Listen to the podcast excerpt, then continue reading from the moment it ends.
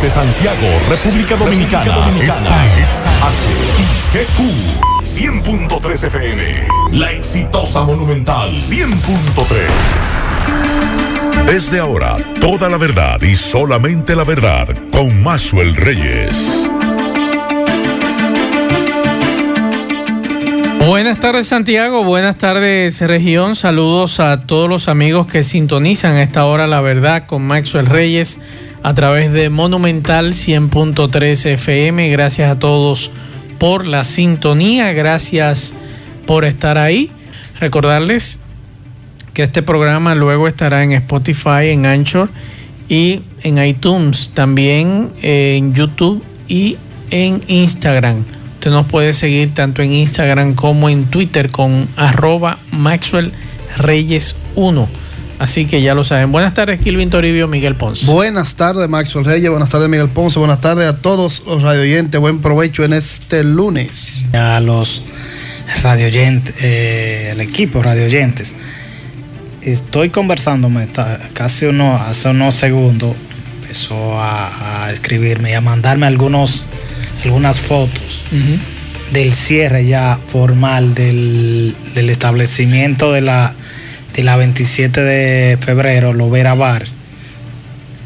Y me dice el fiscal titular, José Francisco Núñez, que pidieron tres meses de cierre de ese establecimiento a raíz de, lo sucedido durante el fin de semana. Ya se fue colocado el el letrero que dice cerrado. Ojalá que, también sigan en otros espacios porque aparentemente se le ha desbordado la, esto, el, eh, descontrol ciudadano se le ha desbordado a las autoridades. Así es. Aparentemente, digo yo, aparentemente van a tener eh, que cerrar nuevamente el espacio de, de lo que es el monumento a los héroes de la restauración. Ahí hubo, había un desorden mayúsculo el fin de semana. Pero por lo menos los parqueos permanecen cerrados. Los parqueos, sí, pero la, gente se sigue agrupando igual. Personas. Recuerden, y, nos escribió y nos, y nos dijo a nosotros, tanto a Macho y a mí, un empresario de la zona de Villa Olga nos escribía para decirnos eso. ¿Qué ha generado? Cerraron los parqueos, la gente se aparca en la, en la en la avenida La Carrera, obstaculizando, ocasiona doble que funcionar la Policía Nacional, la DGCET y poner el orden ahí, no dejar que nadie se parque por ahí todas y las que se aglomeren personas. Bueno, la situación está un tanto difícil, falta de educación es lo que mayor eh, mente nosotros podemos hablar. O sea, lo que imagínese usted, 12 fiestas clandestinas en este país en esta situación de pandemia. Lo que le, con artistas. Lo que le dice a usted que estas fiestas y a, plena luz del día hasta sin cristales puede ser clandestina en la 27 de febrero. Entonces, no, no digo yo a nivel nacional. A nivel nacional, pero otras son, son muy, muy a la luz pública. Lo que yo le digo con esto es también el nivel de educación de muchos de estas personas que lo que quieren es disfrutar su vida y su momento y eso es lo que uno lamenta de que estos cacuemacos descerebrados, que a ellos les molesta que uno le diga descerebrado, pero usted lo que más es un descerebrado. Sabiendo lo que hay, sabiendo la situación en que se encuentra el país. Y lamentablemente aquí nadie le importa eso. Por eso yo abogo a que se pongan multas mayores. Ciudadanos que lo encuentren en la calle violando el toque de queda, seis salarios mínimos a estos dueños de fiesta medio millón de pesos y usted verá que nadie inventa. O algo más. O algo más. Cuando tenga que, tengan que pedir cacao. En, el día, con lo ocurrido con ese establecimiento de la 27 de febrero, perdieron porque me dicen que mucha gente corrió y a, dejó de ellos, pagar a ellos nadie lo mandó a abrir Pero usted sabe, usted, sabe, la consecuencia. la regla. Usted sabe cuáles, ustedes saben cuáles son las reglas y los dueños y los dueños de ese negocio lo saben. Usted perdió su dinero, pero usted le dio la gana. Lo que pasa es que aquí eh, palo es si boga y palo si no boga. ¿Y las autoridades qué dicen de eso? No, hombre, aquí las autoridades no están en esa vaina. Nadie está en eso. Ni Ministerio Público, ni la policía, nadie está en eso. el fiscal Santiago a nivel nacional, a nivel nacional no está en eso. Con el general Disfre, es el fiscal que me está enviando esto, lo del cierre. no está en eso. Ah, no hay prevención, lamentablemente. Pero lo hacen con uno solo y la idea es que, que no sea el, eh, el desorden generalizado. Lo que, es fiesta. Eh, aglomeraciones de Por personas ejemplo, en negocios. En la, en la, en la zona, en la zona de Villa Olga, el fin de semana, alrededor de las 2 de la mañana, se un fiestón. A lo lejos se escuchaba la música. Pero eso pueden aparentemente. Entonces, ¿quién, quién, quién supervisa? Entonces, a mí que no me vengan con cuentos, lamentablemente, parte de este desorden las autoridades son los culpables. Sometan a, los infractores, pero no favoreciendo a algunos. Por ejemplo, lo que decíamos aquí recientemente, nada más estamos yendo a los barrios y aquí en las urbanizaciones está haciendo lo que le da la gana, pero como en las urbanizaciones nos vamos a encontrar con el hijo de fulano y el hijo de fulana, no queremos problemas.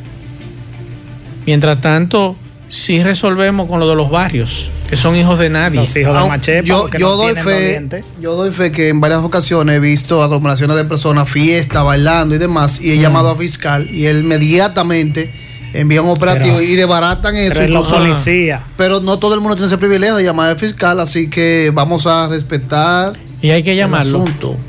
No, porque hay, zonas tal vez donde, donde no llegan.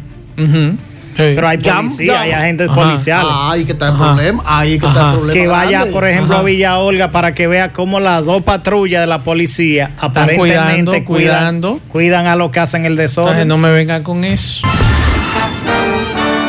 La verdad con Mazuel Reyes. Continuamos 12, 11 minutos. Vamos a hacer contacto en este momento con Sofía Pisani de La Voz de América que nos tiene la agenda informativa. Adelante, Sofía. Buenas tardes. La presidenta de la Cámara de Representantes de Estados Unidos, Nancy Pelosi, dijo el domingo que un acuerdo con la administración Trump sobre un nuevo paquete de ayuda para el coronavirus debería alcanzarse en las próximas 48 horas o no se logrará antes de las elecciones presidenciales nacionales del 3 de noviembre. Pelosi lleva semanas de conversaciones con el secretario del Tesoro, Steve Mnuchin, en representación del presidente Donald Trump, pero los dos funcionarios no han podido llegar a un acuerdo. Pelosi y Mnuchin están negociando un paquete que podría costar entre 1.8 billones y 2.2. Si llegan a un acuerdo, algunos senadores republicanos han dicho que se oponen a gastar esa suma, además de los 3 billones aprobados hace meses por el Congreso para el alivio del coronavirus. Por otro lado, Twitter eliminó el domingo un tuit de un importante asesor de salud de la Casa Blanca que minimizaba la eficacia de las máscaras, el doctor Scott Atlas, quien publicó en Twitter un mensaje que decía, ¿las máscaras funcionan? No. Mientras los casos de COVID en Estados Unidos aumentan antes de las elecciones del 3 de noviembre. La compañía tecnológica alegó que se violó su política de información engañosa sobre COVID-19, que apunta a declaraciones que han sido confirmadas como falsas o engañosas por expertos en la materia. Desde Washington, con la agenda informativa, les informó Sofía Pisani, Voz de América. La verdad con Mazuel Reyes. Bien, continuamos 12, 12 minutos. Es bueno decirle lo siguiente. Esta mañana me comuniqué tempranito con una de mis fuentes en la clínica Unión Médica para conocer de primera mano cómo sigue la salud de don José Enrique Suet.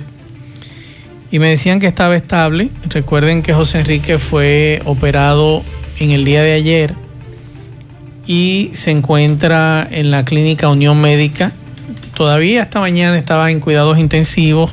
No es que esté grave, se está recuperando. Y es una. Hay gente que cuando tú le hablas de cuidados intensivos es porque piensa que está grave y no es así. Son atenciones mucho más, más precisas y más constantes hasta que a usted entonces lo pasan a, a una habitación. Y me decía mi fuente que José Enrique está estable dentro de su situación de salud Recuerden que fue sometido la mañana de ayer a una cirugía de emergencia por presentar un diagnóstico de peritonitis generalizada por apendicitis y múltiples accesos en cavidad peritoneal y que fue operado por el doctor Bernardo Hilario Reyes. A mí me sorprendió la noticia porque justamente el sábado yo estaba conversando con José Enrique. Me encontré con él en la funeraria Blandino donde él estaba acompañando a los hijos y a la esposa, la viuda de José Mauricio Estrella Hernández. Don José Mauricio, o Mauricio, como lo llamaban aquí en Santiago, fue presidente del Partido Reformista Social Cristiano y además el ingeniero José Mauricio Estrella Hernández fue seis veces presidente de la sala capitular del Ayuntamiento de Santiago. Y tanto don José Enrique como Papito Cruz, que me, me, escribía vía WhatsApp y conversaba sobre eso el sábado, y luego entonces me encontré con José Enrique en la funeraria y me daba algunos detalles de quién era José Mauricio Estrella Hernández, que hay que decir que José Mauricio Estrella Hernández fue un excelente munícipe. Un munícipe ejemplar. Ejemplar. Por y eso no es bueno nunca decir todo, que todos los que están en partido son iguales, porque no lo son. Así es. Hasta donde y se sabe, don Mauricio, Mauricio Estrella, todo Mauricio el mundo Estrella. lo conoce y su hijo también el lleva el mismo nombre. Él, él ejerció funciones sí. durante la gestión de Sue como arquitecto y el hijo también. Uh -huh él ocupó varias posiciones en la alcaldía. El asunto es que José Enrique me daba esos detalles y lo veía muy bien a José Enrique Suet, muy bien de salud. Por eso digo que me sorprendió en el día de ayer cuando nos enterábamos de esta sorpresiva cirugía y esperamos que siga mejorando. Y lo que nos decía José Enrique, que lamentaba que eh, un munícipe como fue don Mauricio, prácticamente no había nadie en la funeraria, solamente los familiares. O sea, para ser el destacado munícipe que fue de la ciudad, no, allí amigos, familiares, allegados, muy pocos. Y de verdad que uno, por eso traigo el tema, no debe de tratar de las personas que fueron o han sido excelentes municipios de esta ciudad o de esta provincia que residen aquí y que toda su vida han estado preocupados por las situaciones de la ciudad, uno también debe eh, honrar, aunque sea su memoria después de muerto.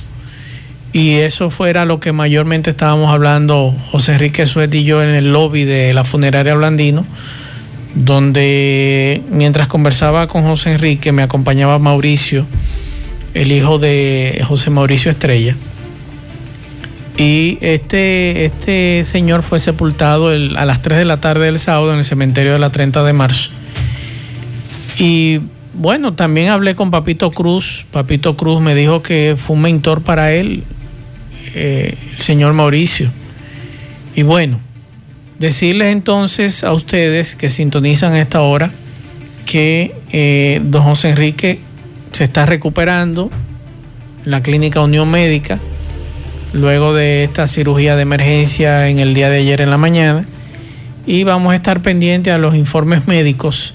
Tengo entendido que al mediodía o próximo al mediodía se iba a dar un, un informe sobre su evolución por la importancia que, que tiene al ser un exalcalde de Santiago, un político prominente. Sí. Eh, el municipio que más ha ocupado la alcaldía de Santiago. Así es, así es. Y bueno, vamos a esperar qué nos dice Unión Médica. Estamos a la espera de ese informe que se iba a dar a, próximo al Ayer mediodía. yo hablaba con el presidente de la Unión, el doctor Rivera, sí. para pedirle detalles y me dice, me dijo que estaba muy evolucionando muy bien, que iba a ser llevado a recuperación que uh -huh. cuando pasa la operación fue según él y según su médico el que sí. el también director de Cabral Ibáez Bernardo Hilario eh, fue exitosa y que solo se necesitaba recuperación. Así Me es. imagino pasará unos días. Así es. Miguel, ¿tú recuerdas, y Kilvin, el, la semana pasada que el presidente de la República, en el breve discurso que ofreció a la República Dominicana, Luis Abinader hablaba de eh, reducir lo que es en un 50% las partidas a los partidos políticos, de lo que yo nunca he estado de acuerdo de que del dinero del pueblo, de nuestro dinero, se le financie a los partidos políticos. Yo entiendo que los partidos políticos deben buscar su dinero ellos, porque ellos lo gastan en lo que le da la gana cuando este pueblo... Sin rendir cuentas. Exacto. Cuando este pueblo tiene tantas necesidades como la tiene ahora. Yo nunca estuve de acuerdo ni estaré de acuerdo a que los partidos políticos se le dé dinero del pueblo. La, la idea, en principio, yo no la vi mal. Lo único es que los partidos, uno cuando se planteó esa idea era para que ese financiamiento sirviera y no ingresara recursos de, del, Del narcotráfico, narcotráfico. del lavado. Exacto. Sin embargo, siguen la misma denuncia y no solo esto. Todos sabemos que los partidos tienen de todo de ese tipo de gente. Entonces, sí, sí, hasta candidatos han tenido a diferentes posiciones, algunas ganables. Entonces, como para qué darle recursos a gente que, que no están haciendo nada para cumplir para lo que se estableció? Eso, Yo, lo que creo que lo- los partidos deberían de agenciarse ellos sus recursos y que ese dinero que se muy bien se puede utilizar para otras cosas en este país y que tantas necesidades tenemos, como por ejemplo en este momento con la situación de pandemia, pues hagan sus cenas, hagan su- sus rifas, Donantes. que se financien. donantes, pero con, al- con, con reglas. Claro. Que el donante se establezca un monto también, porque sabemos que muchas veces los donantes lo hacen con una intención de que luego cuando lleguen al poder les retribuyan. así es. tampoco puede ser. Pues luego de esta de este anuncio que hizo el presidente de la República, han salido algunas voces, por ejemplo, en el caso del delegado político ante la Junta Central Electoral de la Fuerza del Pueblo, Manuel Crespo. Él está advirtiendo que el presupuesto del año 2021 no puede contemplar la eliminación o reducción de los recursos destinados a fortalecer la democracia a través del sistema de partidos políticos, tal y como lo ha planteado el gobierno. Dice Manuel Crespo que la asignación de las partidas de los fondos públicos a los partidos políticos están consagrados en la ley electoral y la ley número 33 de partidos, agrupaciones y movimientos políticos. Él entiende, él entiende que el presidente Luis Abinader está recibiendo mala asesoría, ya que con las partidas asignadas a las organizaciones políticas no se resolvería o no se resolverá la falta de ingresos económicos y el déficit presupuestario. Está bien, Manuel, pero ¿por qué nosotros tenemos que financiarlo a ustedes? ¿Cuánto es que hay que darle a los partidos? Todo lo cuarto del mundo y medio peso más. Entonces, y, y- O sea, y yo- por qué, como se aprobó esa ley que van a financiarlo de, de- de los recursos del Estado, ¿por qué no se puede trabajar en otra ley Exacto. en que se elimine y se, y se le diga usted puede captarlo por otra, por otra vía? Entonces yo no estoy de acuerdo que con nuestro dinero, quizás otros estarán de acuerdo que sí, que debería financiarse a los partidos políticos, pero yo no creo que a esta gente haya que financiarlo. ¿Para qué? ¿Qué prioridad son estos partidos políticos? Prioridad en un momento, pero, pero La- ¿para qué? La propuesta del presidente Abinader, Maxwell, es que se rebaje un 50% Reducir. solo por este año, por lo que por, lo- por la propuesta Debería ser los cuatro años, debería ser los cuatro Usted sabe años. que eso no se va a dar. Sabe que son diputados, senadores, políticos que tienen que cambiar, la ley porque En- hay que modificar la Por ley. ejemplo, para Ah, en por el propio ejemplo. partido del PRM. Y de ¿usted eso no que va a están pasar. dispuestos a eliminarlo? no. Por ejemplo, te voy a poner un ejemplo. Lo que él está anunciando está bien. Lo de la UAS que se pretende construir en Santo Domingo Este, que se necesita, Claro. que es una prioridad. Entonces usted me va a decir a mí que para los partidos eso no es prioridad en este momento. Digo yo, no sé. Los partidos son prioridad en el sistema democrático. Democrático. Tampoco uno no puede relegar a decir que no importan, porque importan. Lamentablemente, quiera uno no, van a ser políticos los que nos van a dirigir hoy. Pero que lo saquen ellos de en su 100. bolsillo. Lo único que los recursos deben buscarlos por otra Miguel. Por que eso lo te saquen- digo, que lo saquen ellos Ellos vez lo pueden, lo- los, los congresistas pueden tal vez aprobarlo por el año que viene, reducir un 50%, pero no para. Eh, El problema- el ¿no? problema- pueden reducirlo por lo menos en tres No lo años. van a quitar. Señores, Porque las elecciones van a ser en, en el 2024. Porque hay que Señores. darle en el 2021, 2022 y El 2023. problema es que nosotros estamos manteniendo estas figuras. Ellos tienen su sueldo en esos partidos. Y nosotros somos los que le estamos manteniendo y pagándole esos sueldos a esos empleados en los partidos. Son empresas. Que son bastante- empresas. Que bastante dinero han hecho Que- también cuando que han estado en- resuelvan. En, en el poder para poder ellos mismos costear su- sus partidos. que resuelvan ellos. Vamos a escuchar lo que dice el movimiento Propuesta Ciudadana compuesto por representantes de distintas iglesias, respaldan la decisión del presidente de reducir en un 50% los aportes del Estado a los partidos a través de la Junta Central Electoral. Y yo lo que creo es que deberíamos abogar que los partidos busquen su cuarto ellos, que saquen su dinero ellos de su bolsillo. Nosotros no tenemos que estar financiando partidos políticos. Vamos a escuchar preguntar en de Santo Domingo Oeste qué ellos opinan de esa iniciativa del presidente, tú puedes estar seguro que mayoritariamente van a coincidir que sí. ¿Por qué? Porque tú vas a tener la oportunidad de que decenas de miles de jóvenes Santo Domingo Oeste puedan integrarse a, formarse profesionalmente, puedan también brindar a sus comunidades esa formación que puedan adquirir en una extensión de la UAS, y eso es lo bueno que tiene la iniciativa, que es que puntualmente te describe el destino de sus procesos. Mazuel Reyes. Juan Carlos no buenas tardes. Buenas tardes, Kilvin Ponce, a ti, Maxwell, a Federico y a los oyentes de la verdad en este toque de queda del mediodía. Yo vengo escuchándolo y caramba, no quiero llegar después. Oye, tiene tanto tú como Ponce han dado en la diana. Tú dices, oye, porque hay que mantener a estos partidos políticos. Yo he sido radical desde siempre creo que no, no se justifica en un país con tantas necesidades o con tantas situaciones que hay. Y Ponce le pone un, punto que yo también estoy de acuerdo y lo he planteado. Oye, en un principio yo era de lo que pensaba que iba a ser saludable porque se, le puso ese presupuesto para que no se dinero sucio, narcotráfico y toda esa perdón, de todas estas cosas que, que ocurren. Entonces, ¿qué ocurre?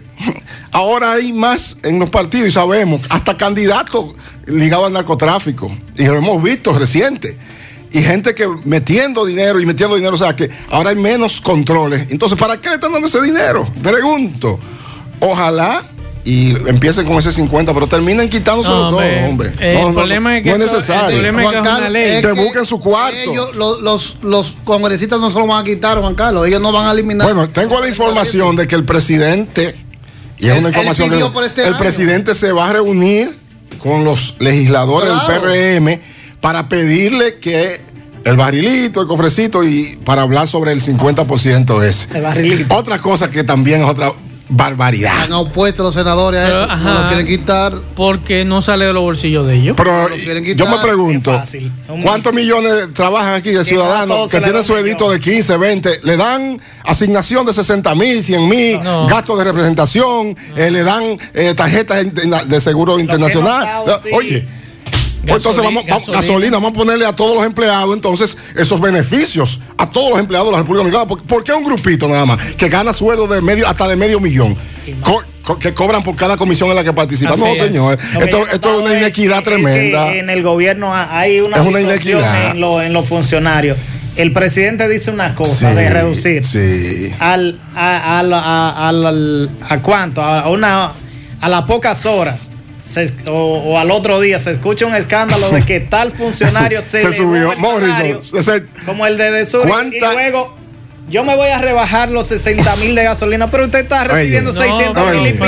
La respuesta de él, no, que fue el consejo. Que el consejo. ¿Y quién preside el consejo? oye, oye, cuánta, ah, sí, sí, bueno. cuánta incoherencia. No, porque acuérdate, el consejo ya es diferente. ¿Y cómo usted me dice a mí? consejo a nivel nacional. ¿Cómo tú me dices a mí que recibiste un, un país quebrado y todos se están aumentando los salarios? Oye, cuánta incoherencia. De la Cruz de Manzanillo Una cosa realmente con a 175 mil y ganaba menos de 100 mil vamos, vamos, vamos a escuchar a Juan Jiménez, eh, que fue ministro de Economía. Juan Ariel. Y lo que él plantea, él en cierto aspecto está de acuerdo, pero nada más por este año. Vamos a escuchar todas las medidas que sean para crear austeridad y que eso dé espacio para los programas de ayuda social como FASE, Quédate en casa, son importantes. Y en momentos como este de crisis, todos tenemos que poner de nuestra parte.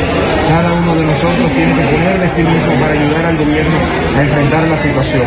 Hay algunas partidas que tienen un impacto mínimo, como el tema del salario del presidente, otras que tienen mucho mayor impacto, como el monto que se le da a los partidos políticos, pero lo importante es que se usen correctamente en los programas de ayuda social, porque en estos momentos la sociedad dominicana más que nunca necesita de esa ayuda del gobierno. O sea que está de acuerdo con eso de que se le elimine el 50 a los partidos políticos. Para el año que viene, como estamos en crisis, sí. No para el resto de los años, porque eso llevaría a los partidos políticos a depender de las donaciones que den el sector empresarial y eso termina afectando la independencia de criterio de los partidos políticos. A Juan Ariel que me excuse, pero siempre han dependido Siempre de la aportación del empresariado, eso, O sea, eso es normal. Pero aparentemente Juan Ariel, como es un muchacho joven eh, dentro del PLD, un viejo zorro como Lidio Cade dice que no, que él no quiere opinar de eso, Ajá. que él prefiere esperar lo que diga el comité político. Ajá. Sí, Ah, gente un viejo inteligente, zorro. un viejo Recuerde, zorro. recuerde que hay que, que los partidos tienen, Un en el caso del PLD, el, el comité político es la que traza la línea. Juan Ariel habló como, Como- el, el individuo. como sí. economista y, no, como y- y- ciudadano. y lo, lo está haciendo, si tú te das cuenta, con mucha conciencia. No, se- no se ve. Y mucha coherencia. Y Con mucha coherencia, realmente. Pero Ahí sí. eh, yo iba a traer el, el clip de, de, De Lidio. de Lidio, pero no, no pude traerlo a tiempo, donde dice, no, espera, no, no. yo prefiero esperar lo que diga el comité político del PLD con relación a este asunto. Mm, no, que Pero, engancho, ¿no? Eh, no sé, vamos a esperar qué sucede. Yo no creo que nada más sea por del año que viene, debería de ser siempre quitar eso. Eso deberían Como quitar. quiera, ellos buscan dinero donde Como quieran. quiera se la buscan. Como quiera el narcotráfico se mete. Que no debe de ser. Así Es es. así. En la mañana de hoy eh, estuvimos dándole seguimiento y eh, a principio del programa hablaba de, lo- de los datos que me, da, me ofrecía el fiscal titular. A propósito, le pregunté porque solamente fue cerrado este de Loverabar 2 y me dice que en esta semana empezarán a cerrar todo lo que violen las medidas del señor presidente, me dice el fiscal titular. Pero eso debe empezar hace tiempo, porque eso no hay que esperar. ¿Qué hay que esperar? Yo no, porque ahí hay, hay- hay una normativa, ahí hay, ahí hay un decreto Y estamos en estado de y emergencia. ahí hay un estado de emergencia. O sea, ¿por qué hay que esperar? No, no lo estamos. Aparentemente sí, ciertamente. Que a pero- propósito, el ministro de Salud Pública estuvo por Santiago, Plutarco Arias, durante el encuentro de, de- de, eh, que organiza la gente del Zona Franca, el de Porque Te Quiero, que tiene que ver con la, eh, la iniciativa del, del cáncer de mama, de prevención de cáncer de mama. Él habló también de esto.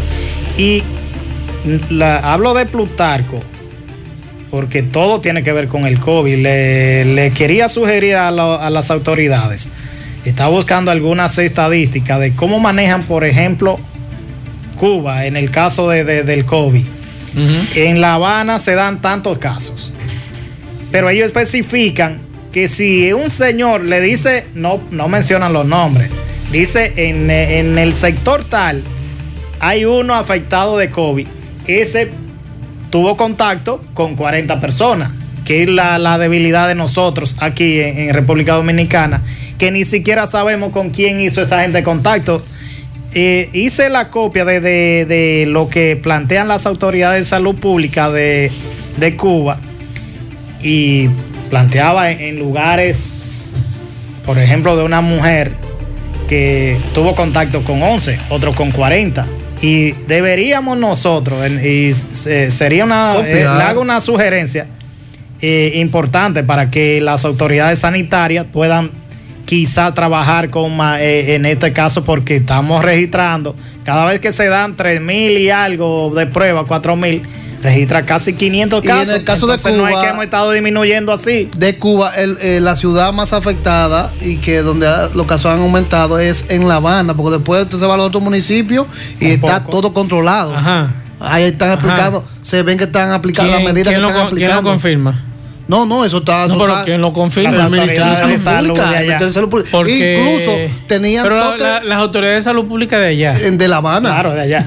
Tenían, tenían, tenían toque de queda hasta la Ajá. semana pasada y Ajá. ya lo quitaron. Voy a tener que llamar. En La Habana. Voy a tener que llamar a algunos amigos allá. sí, llámelo, llámelo.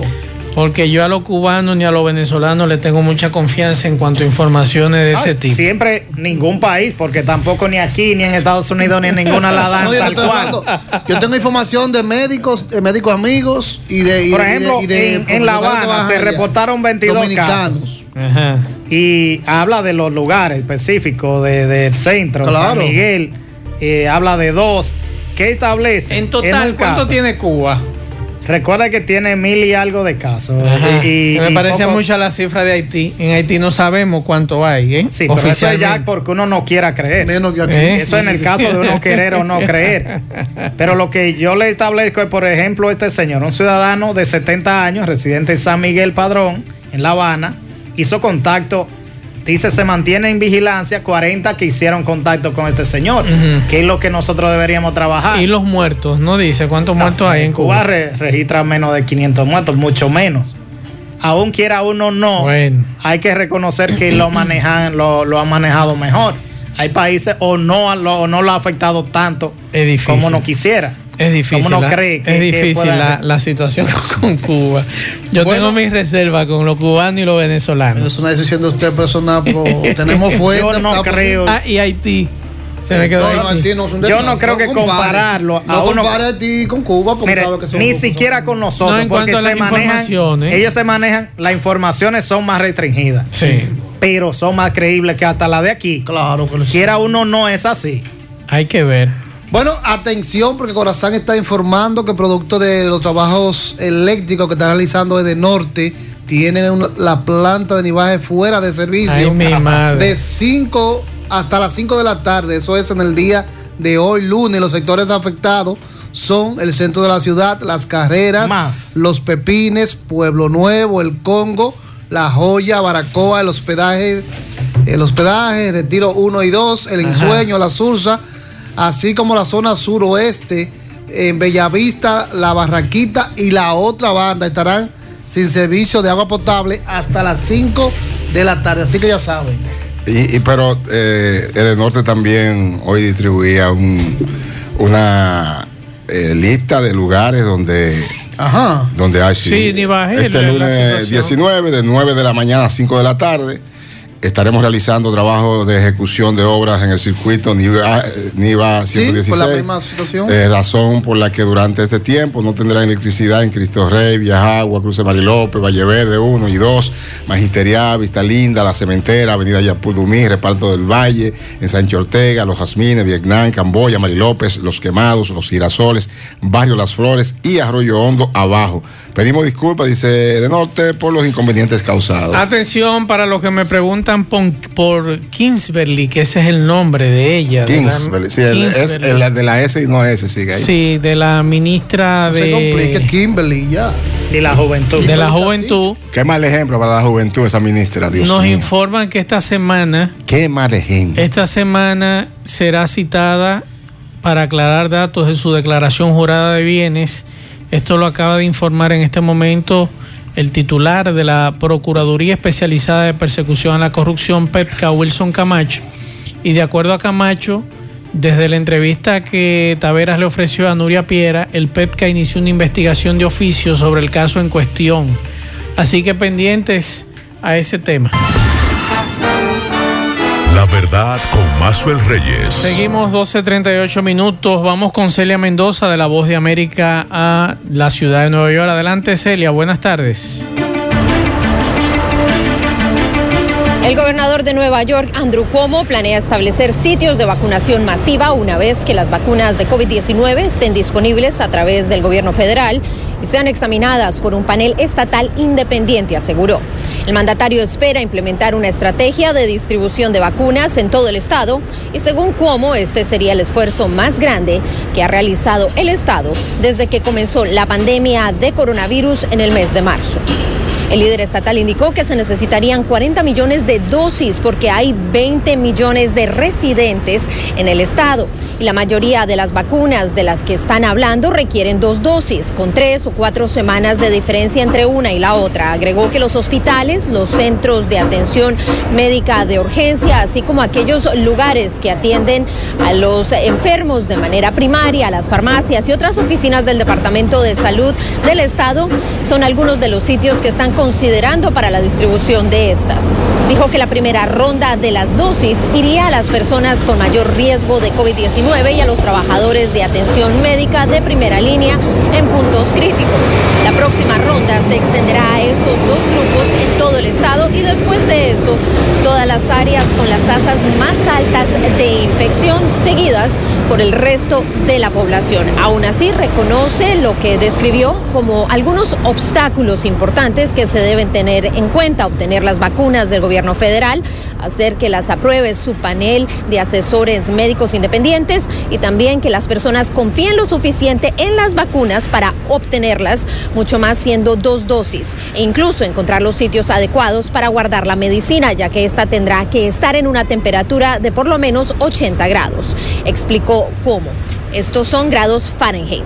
Informó Celia Mendoza de La Voz de América desde Nueva York para La Verdad con Maxwell Reyes por Monumental. FM. La verdad con Maxwell Reyes. Bueno, atención a los dueños de negocio que están violando las disposiciones.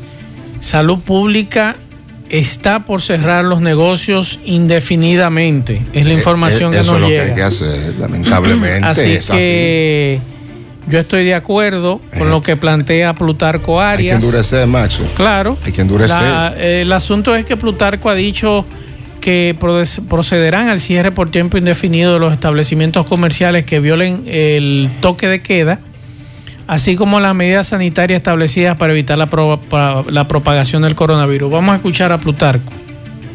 sobre esa situación, la intervención de este centro. sí de que han aparecido muchos pacientes, muchos empleados positivos y lo que se, se estila es cerrar ese tipo de entidades y abrirla posteriormente para la desinfección de que la gente se aísle un poco, aislar la gente que está ahí y posteriormente entonces cerrar y entonces eh, básicamente con eso resolvemos la primera parte. ¿Podemos hablar de un brote en Tamboril? No, no, no creo. En, en el hospital sí hubo contagio positivo de algún La verdad con Maxwell Reyes. Plutarco se refirió al caso del hospital de Tamboril, que de 139 empleados, 29 dieron positivo a coronavirus. Hay un cerco epidemiológico con relación a este tema. Y Miguel, el asunto este de que tiene que ver con el cierre de bares y apresamientos, el coronel de la policía habló de El eso. coronel de la policía habló de, de esto y esta mañana también le pedí alguna- algunos datos sueltos. Por ejemplo, en Licey al medio, donde apresaron 10 personas por violar el toque de queda y con sonido, con, por violación a, a- con esto de sonido. Entre esos de los 10 detenidos hubo dos menores. Ya usted puede pueden suponer a qué, de qué tipo de menores, muchachos de, de 14, de 15 años Que buscan en la calle. Cuando lo apresan, llegan los papás. A ellos hay que Ojalá, apresarlo exacto, también. Que, que lo apresen igual. También hubo apresamientos en Tamboril, 5, en Gurabo 4, en Don Pedro eh, se incautaron, eh, apresaron a, a- a varias personas porque eh, tenían equipos de, de son música de, con a- alta.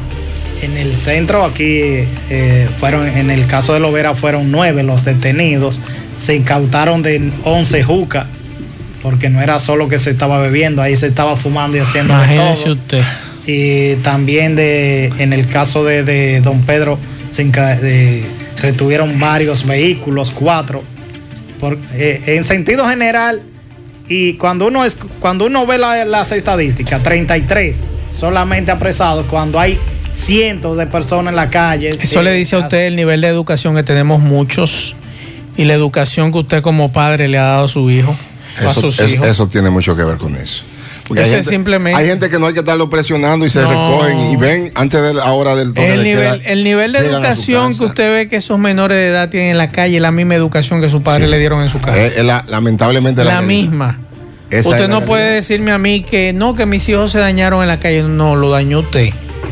Porque esa educación y ese, y esa falta de sentido común que tienen algunos de estos descerebrados que andan en la calle violando el toque de queda, usted como papá descerebrado fue usted que lo educó. Eso es así. No fue la calle, fue usted en su casa. Eso es así. Y el tema de la. Casa que no lo busca. El sí, tema de la vigilancia eh, eh, sigue. El, el jueves me emocioné porque el jueves pasado me emocioné porque vi retenes en varios puntos. A mí mismo me pararon en el día un par de veces.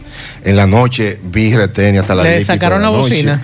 Eh, no, pero he visto carros. mí, a mí nunca me han, me han parado, No, me han pero- pedido pero- de que mire la bocina. Pero, por ejemplo, vi, anda circulando un video en un lugar donde una persona que está durmiendo y van, sabían que tenía una voz y van y le abren el carro y le sacan. O sea, es una falta grave. Claro. Porque el señor está, el muchacho está durmiendo y se levanta en- con, sin camisa, preocupado porque fue y le abrieron el carro. Oye, eso no, eso es, Es una igual, violación. es eso es una violación. Es igual que la DNCD va a tener que tener más cuidado y el Ministerio Público con algo que sucedió el fin de semana en una comunidad de aquí de Santiago. Ah, Le yo vi- fueron y rompieron video, puertas, sí. le dieron a los menores de edad. Yo vi un video. Una situación difícil. No, Vamos a escuchar lo que dice el, el coronel Guzmán Badía.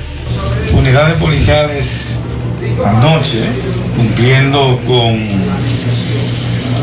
la misión de mantener el distanciamiento social y el uso obligatorio de mascarillas se presentó a varios establecimientos comerciales, los cuales fueron cerrados, incluyendo Lovera Van 2, donde había una gran cantidad de personas, procedieron a cerrar ese, ese bar eh, apresando varias personas y ocupando cocinas, jucas y otros objetos que había en ese lugar, silla, se detuvieron cinco personas. De igual forma, en ese recorrido continuaron por Don Pedro, empezaron cinco personas, detuvieron cuatro vehículos por contaminación sónica. En Licey fueron apresadas 10 personas, Tamboril 5, en Gurabo 4. En total fueron apresados un total de 181 personas en Santiago por violentar el toque de queda y por contaminación sónica. Fueron eh, detenidos unos 21 vehículos, 138 motocicletas.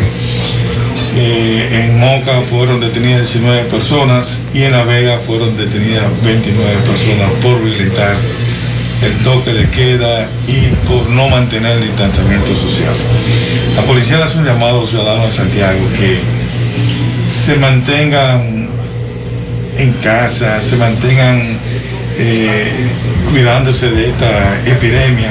El trabajo de la policía no es aparecer a nadie, sino que las personas se mantengan en casa y nosotros mantener eh, el orden, el orden en las diferentes calles de esta provincia Santiago, la provincia de Moca, la provincia de La Vega, donde ciudadanos violan constantemente y son personas que se apresan una y dos veces violentando el toque de queda. La verdad con Mazuel Reyes. Continuamos 12.50 minutos. Siguen las denuncias de cancelaciones injustificadas. Nos dicen aquí que técnicos de transporte sanitario y personal de enfermería del 911 han sido cancelados injustificados. Esto lo denuncia el Sindicato Nacional de Enfermería que llamó al diálogo a las autoridades del Servicio Nacional de Salud. Vamos a escuchar. denuncian que en los últimos días han sido cancelados técnicos de transporte sanitario y personal de enfermería en el servicio de emergencia del 911 sin ningún tipo de justificación y en violación a la ley 41-08 y su reglamento que establecen cuáles son los procedimientos legales para poder desvincular a un empleado. Estas cancelaciones son totalmente ilegales e injustificables y constituyen una provocación de las autoridades del Servicio Nacional de Salud, a las cuales desde hace más de tres semanas le habíamos advertido contra la persecución antisindical contra uno de los compañeros técnicos del transporte sanitario de San Francisco de Macorís. Denunciamos que en la provincia de Puerto Plata, así como en San Francisco de Macorís, se, está, se ha desatado una persecución contra el personal de salud del 111 afiliado al sindicato, a lo que se le amenaza e intimida de ser cancelado si no dejan el sindicato. Al parecer, con estas cancelaciones, las autoridades del Servicio Nacional de Salud pretenden impedir que reclamemos mejores condiciones de trabajo, mejorías salariales y otras reivindicaciones para el personal que trabaja en el 111 y en el CRUE, los cuales prestan servicio en condiciones peligrosas y vulnerables, con muy alta prevalencia de accidentes laborales y enfermedades profesionales. Bien, eh, también tenemos por aquí unas declaraciones del senador de la provincia de Espaillat que estuvo eh, visitando en una empresa, Antillan Foods, una entidad dedicada a la producción de alimentos tipo snacks, y la misma tiene sede en Canachapetón y en Guayubín. Y ellos, y él quiere eh, ver cómo esa empresa también eh, se inserta en la provincia de Espaillat para promover lo que es el empleo. Vamos a escuchar. Nos encontramos en Guayubín, en la planta de Antillan Food. Esto es una planta de procesamiento de diferentes tipos de snack. Esas son las cosas que queremos llevar a, a nuestra provincia. En esta planta trabajan más o menos 250 personas. Quiero agradecer al personal, a, a Benjamín, su gerente general, por el trato y haciendo recorrido por toda la planta. Y, y esta es de las cosas que, que pensamos que nuestra provincia necesita. Bien, perfecto. Bueno, a propósito de que hablaba de- del sector enfermero, de eh, despidos injustificados y de cosas, uno sabe que cuando llega un gobierno siempre hay cambios, pero eh, nos enteramos, y no he podido hablar con él, estaba llamando eh, al amigo Darío Abreu del consulado dominicano en Nueva York. Nos acabamos de enterar de que el cónsul Eligio Jaque lo despidió Prescindió de lo su prescindió de sus servicios, que es un derecho, pero Sí. la semana oye pasada bonito prescindir de su Sí. servicio para no decirle que lo lo votaron. votaron. El pasado martes, eh, eh, a propósito, el miércoles me, me- le enviaba saludo al equipo, Darío, que estaba en el consulado Sí, escuchando claro. el programa, y aquí lo tengo, que me escribía y me decía que habían posesionado como director de prensa al amigo también, eh, secretario general del colegio en Nueva York, el amigo Erasmo Chala, eh, de Baní, es un hombre de, de esa zona del sur, eh, amigo nuestro, y que lo habían, eh, había sido puesto como director y él estaba ya trabajando y le mandaba un saludo al equipo y allá estaba. Pero nuestro amigo Erasmo Chala, que, que yo sé que es un gran fajador, de seguro que yo lo- le estaré llamando para ver qué pasó con Darío. Darío es un hombre que Darío fue tiene 24 años. toda una consulado. vida y un hombre que se mantiene al margen de todos los asuntos partidarios, que es otra cosa. Sí. Eh, Darío es un hombre enfermo, un, un gran amigo. Yo soy, particularmente cuando voy a Nueva York, una de las primeras personas con las que hablo, me recibe en el consulado. Yo siempre voy al consulado mucho y realmente me preocupa bastante. Voy a investigar qué pasó. Darío, creo que eh, de- y ojalá que, que, que- que tenga una compensación en caso de... de que- Miguel Ponce, escucha lo siguiente, oye lo siguiente. No existe una legislación que determine la cantidad de dinero que el Estado debe consignar en el presupuesto general de la nación para entregar a los partidos políticos. Es más, Oye más bien, fácil. oye bien, la ley 275-97 era la que establecía el porcentaje de dinero del presupuesto del gobierno que el gobierno tenía que aportar cada año para los partidos y agrupaciones políticas, pero fue derogada y cambiada por otra, la 33-18 de partidos y agrupaciones y movimientos políticos. Y en la nueva, en la nueva legislación, la 33-18, no se establece en ninguna parte el porcentaje de dinero del presupuesto del Estado que debe disponer para la entrega cada año a los partidos, agrupaciones y movimientos políticos. O sea, que podría decirse que ojalá sea definitivo este asunto, Bueno. porque ahí no establece. Es lo que esperamos. Ojalá, Ojalá, ojalá, ojalá. ojalá, ¿Saben, por ejemplo, que ojalá que así recursos sea. pueden ir a agricultura. Ojalá que así y, sea. Y si agricultura puede destinar mayores recursos para eh, rubros, por ejemplo, como los plátanos, no estaríamos comprando plátano a 30 pesos porque estaríamos con una mayor producción. Mira, qué satisfacción siento. Tengo incluso en el teléfono a Darío Abreu. Me acaba de llamar Erasmo Chala, que es el secretario general del colegio, pero es el que está encargado de prensa en el consulado dominicano. Aquí lo tengo.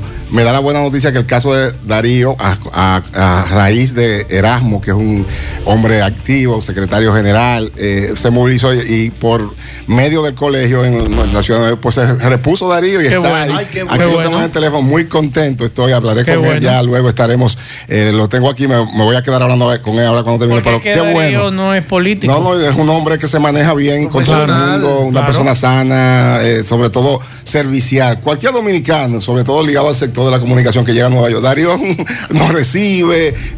Cuando yo lo conocía a Darío, Darío me recibió como si yo fuera un amigo mío de toda la vida. Así o sea, es, eso así vale es. muchísimo. Qué bueno, y me alegra, nos alegra Erasmo. De verdad que yo no esperaba menos. Erasmo Chala, un gran amigo. De Así verdad es. que estamos contentos con eso. A propósito de una denuncia que hacía en día pasado Soesi, una amiga que fue hasta, hasta hace poco la Sí. candidata a alcaldesa por Villa González, colocaba una foto, publicaba unas fotos de los daños en, eh, en el entorno de la, del pico Diego de Ocampo.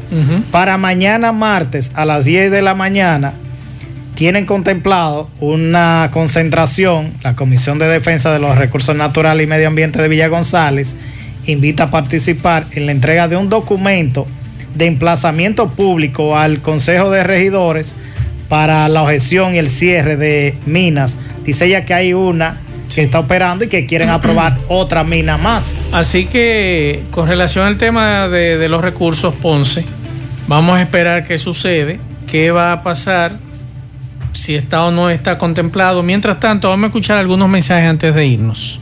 el que cree en los políticos dominicanos prácticamente no cree en Dios más. Porque mire lo que dijo Farid y Raful, que no iba a tocar el barrilito.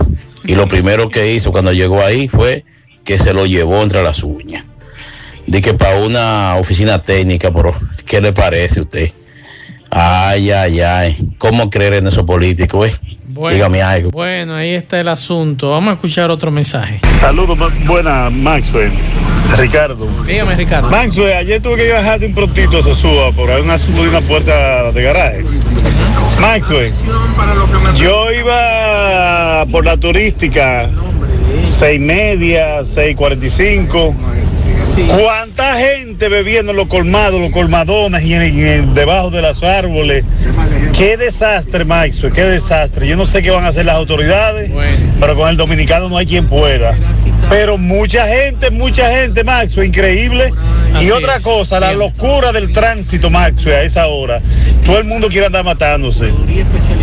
Eh, no tengo ejemplo que ponerte porque vi demasiada gente a lo loco. Bueno, bien, ya al final, eh, decirle a los diputados de la circunscripción número 3 que don Eduardo Estrella estuvo el sábado visitando a los familiares de las víctimas de la, del incendio de Copegas. Estuvo allí, se reunió con la Junta de Vecinos.